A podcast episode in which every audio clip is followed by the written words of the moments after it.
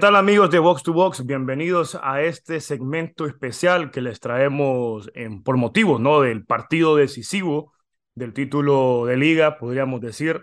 Que si bien algunos lo dirán, ya está sentenciado con la racha, la última racha negativa del Arsenal.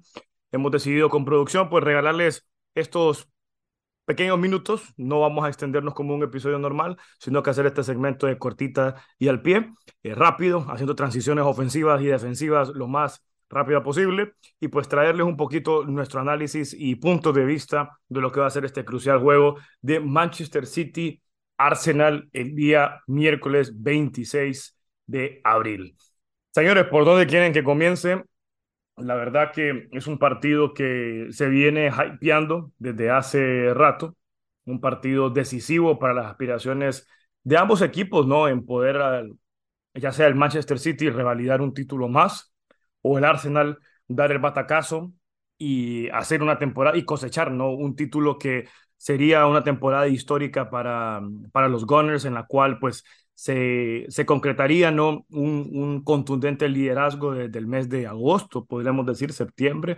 El Arsenal no ha perdido el liderato desde que comenzó la liga, ¿no? Entonces eh, se puede entender el nivel de nerviosismo, el nivel de ansiedad y se me incluyo yo como, como su servidor ¿no? en esto ha sido una temporada para el Arsenal, comencemos hablando de ello, que yo creo que ni en los mejores sueños el, aficionado más, más esperanzador y lleno de fe del Arsenal podría imaginárselo.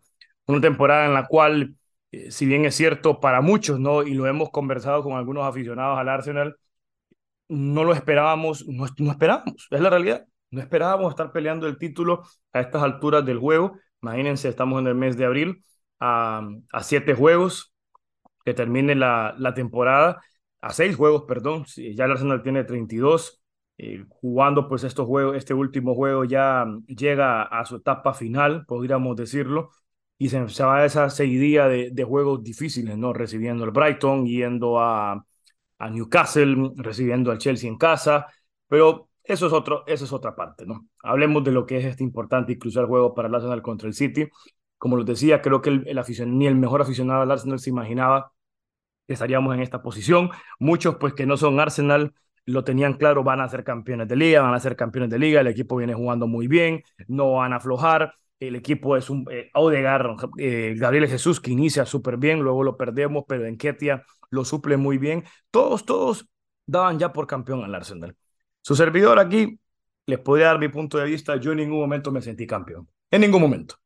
Eh, sabíamos que teníamos que ir partido a partido, como diría el Cholo Simeone, aplicándolo aquí al fútbol inglés, que hacía falta mucho. Y desde antes que comenzara la temporada y con los jugadores que llegaron a nuestra institución, yo siempre lo tuve claro. Lo tuve claro, esta temporada va a ser una temporada de, de fortalecer, de seguir mejorando al equipo. Si bien es cierto, para mí teníamos que haber llegado a las semifinales de la Europa League, pues ¿por qué no estar jugando esa final en Budapest? Se fracasan, porque es un fracaso, quedar eliminado con el Sporting, quedamos fuera de las, de las competencias coperas, como lo es la FA Cup, como lo es la, la, la Carabao Cup. Y bueno, ya un punto nos dice, bueno, vamos a enfocarnos solo en liga, vamos a intentar ir por ese título, en el cual pues las esperanzas se, se, se mantienen todavía a, a, en viento en popa.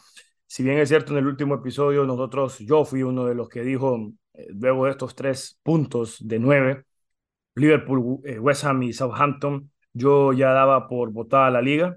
Eh, creo que sigo manteniendo mi postura. Eh, es difícil mantenerle el ritmo a un Manchester City que, que no para, no para. El equipo está, este equipo está encaminado, pues va con la ambición total por el triplete, ganarle la FA Cup al Manchester United en esa, en esa final de derby.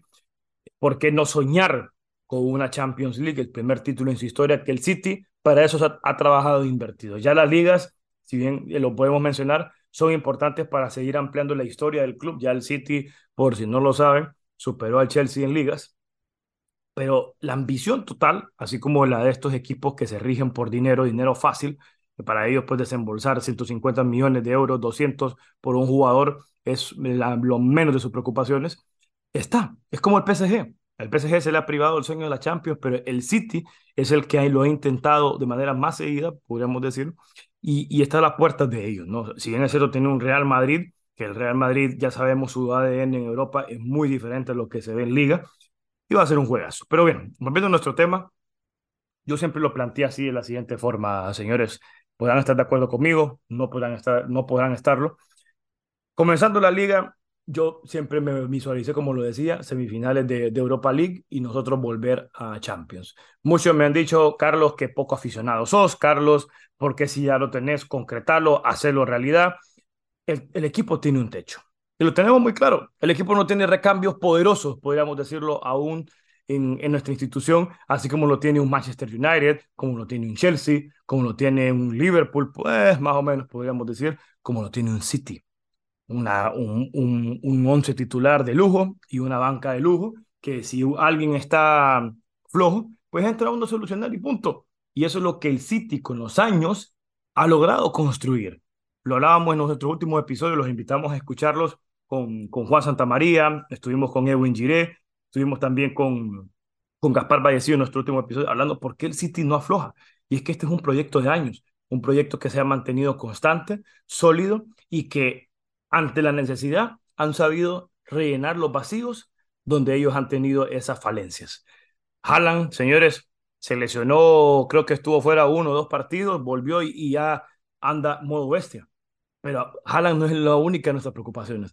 Tienes un glitch, tenés un Bernardo Silva, tenés un Riyad Mahrez, tenés un, una, una defensa con estos tres, Akanji, eh, Rubén Díaz, que, que no aflojan también en su parte ofensiva el equipo es muy completo. Y eso es lo que el Arsenal tiene que apuntar su próxima temporada. No sé si es un fracaso, yo no lo consideraría un fracaso, lo decía Gary Neville en una de sus últimas entrevistas, que el Arsenal pierda la liga, yo no lo consideraría un fracaso, si bien es cierto, lo tuviste, lo tuviste a nada durante 38, bueno, no, 38, 34, 33, 35 fechas y perderlo sobre el final, claro, duele mucho porque estuviste ahí. Hace años el Arsenal no, no, no daba esa ilusión porque la 15-16 yo no la contaría porque al final quien termina compitiéndole al Leicester es el Tottenham. Sí, terminamos segundo al final, pero por cuestión de sumatoria de puntos. Pero no, Arsenal nunca peleó, no estuvo cerca. Se, se, entiende el título de liga en enero, enero, febrero, mientras que el Tottenham pelea hasta el final. Pero aquí hay algo importante y es algo que, que me invita nuevamente a soñar, que invita pues a los amantes al fútbol. Si bien es cierto, hay muchos pro Guardiola, muchos pro City, otros fanáticos de la Premier League que están eh, socando con nosotros por todos los aficionados al Arsenal porque saben nuestra historia, es que estos son los partidos que te invitan a soñar. Estos son los partidos y que, que, leíamos una entrevista de Sky, escuchaba, perdón, una entrevista de Sky Sports, el Arsenal ya lo ha hecho. El Arsenal ha ganado la liga en Old Trafford. El Arsenal ha ganado la liga en, en White Hart Lane en su momento. Ha pegado atacazos en Anfield. Sus generaciones, sus predecesores, lo han hecho y lo han confirmado. Estas leyendas del club invitan a que estos, este plantel se conviertan en leyendas, que ganen en el único campo que tienen más de, si estamos bien en nuestros datos, la última vez que el Arsenal ganó en el Etihad, señores, le ganó al, perdón, al Manchester City fue en 2015, ¿sí? En esa temporada le ganamos en los dos partidos de local y de visita, ya son ocho, sobre ocho años que no hemos ganado en ese estadio. El Arsenal quiere ser campeón de liga. Este es el juego que tiene que ganar.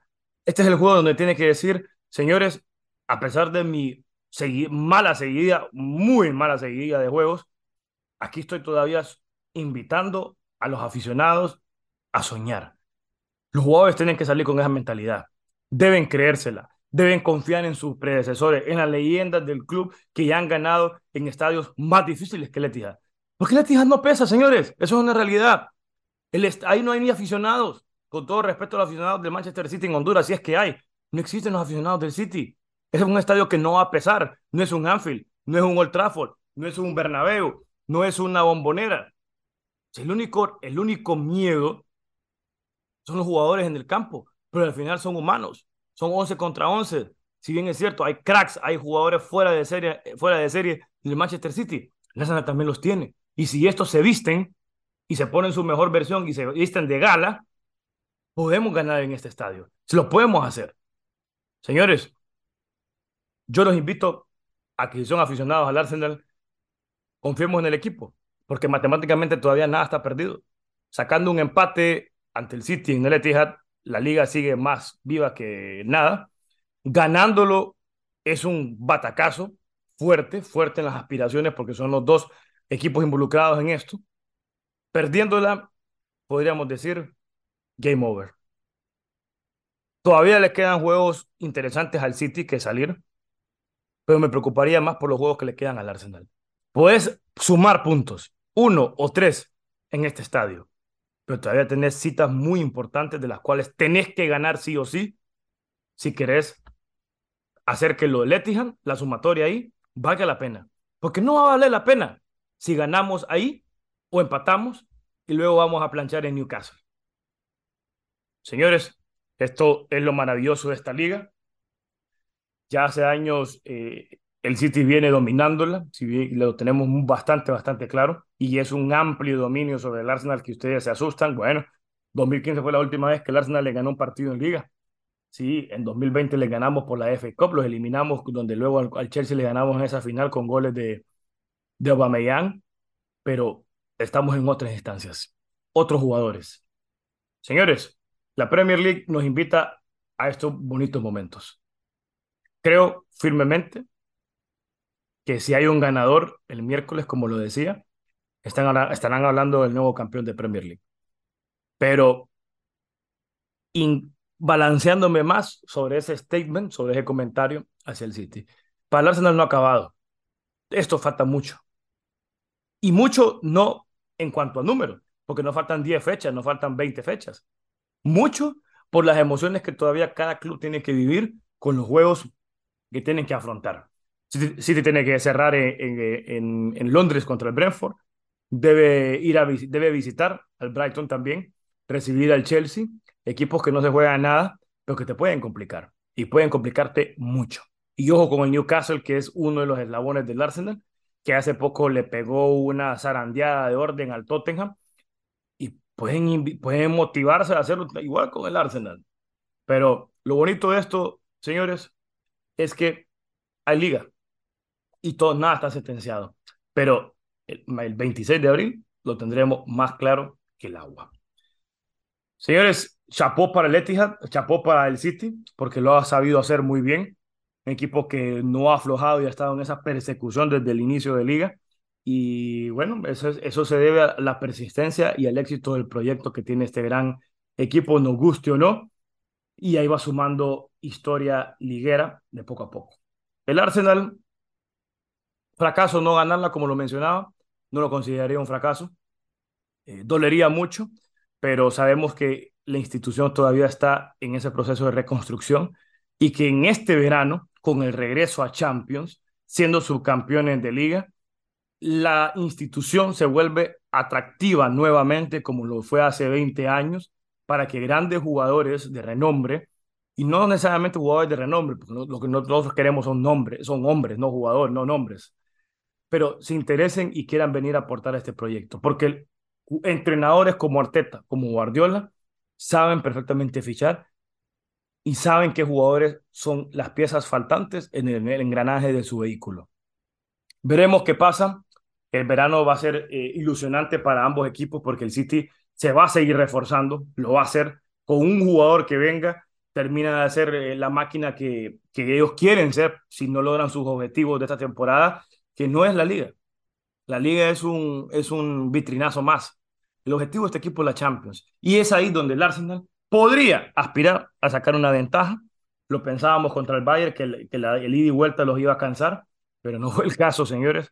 Así que veremos también el aguante de este equipo todavía con esa presión que tiene contra el, con, el Real Madrid en Champions. FA Cup lo quitaría del camino porque solo es un juego, pero así se radica. Gracias, amantes al fútbol, amantes a la Premier League. Esto fue algo muy, como les digo, un segmento corto para hablar de lo que es este crucial juego. Eh, hay un mano a mano interesante entre Odegaard y, y De Bruyne, porque Odegaard ha tenido un temporadón eh, en donde en 28 partidos y 31 de Odegaard, 28 de De Bruyne y 31 de Odegaard, pues Odegaard supera al belga con 12 goles, pero este le supera en asistencias, ¿no? Esperemos que ambos jueguen muy bien yo esperaría que Odegaard sea el líder, sea el referente y, e y también Odegaard invoque el espíritu de Freddy Ljungberg en su momento. Que Gabriel Jesús se vista como Mark Overmars cuando se ganó la liga en Old Trafford y que haya un jugador con la gallardía, la tenacidad de Thierry Henry, así como celebró cuando ganamos la liga en, en White Hart Lane al Tottenham. Señores, les invitamos que nos sigan en nuestras redes sociales, que estén atentos siempre a nuestro Instagram para estar eh, siguiéndonos, estar dando tanto de la estadística, lo que compartimos, los links de nuestros episodios y que nos acompañen jornada a jornada para seguir viviendo esta liga apasionante que es la Premier League. Muchas gracias a todos. Nos vemos en el siguiente episodio y veremos en qué ánimo me encuentro. Saludo y abrazo de gol a todos.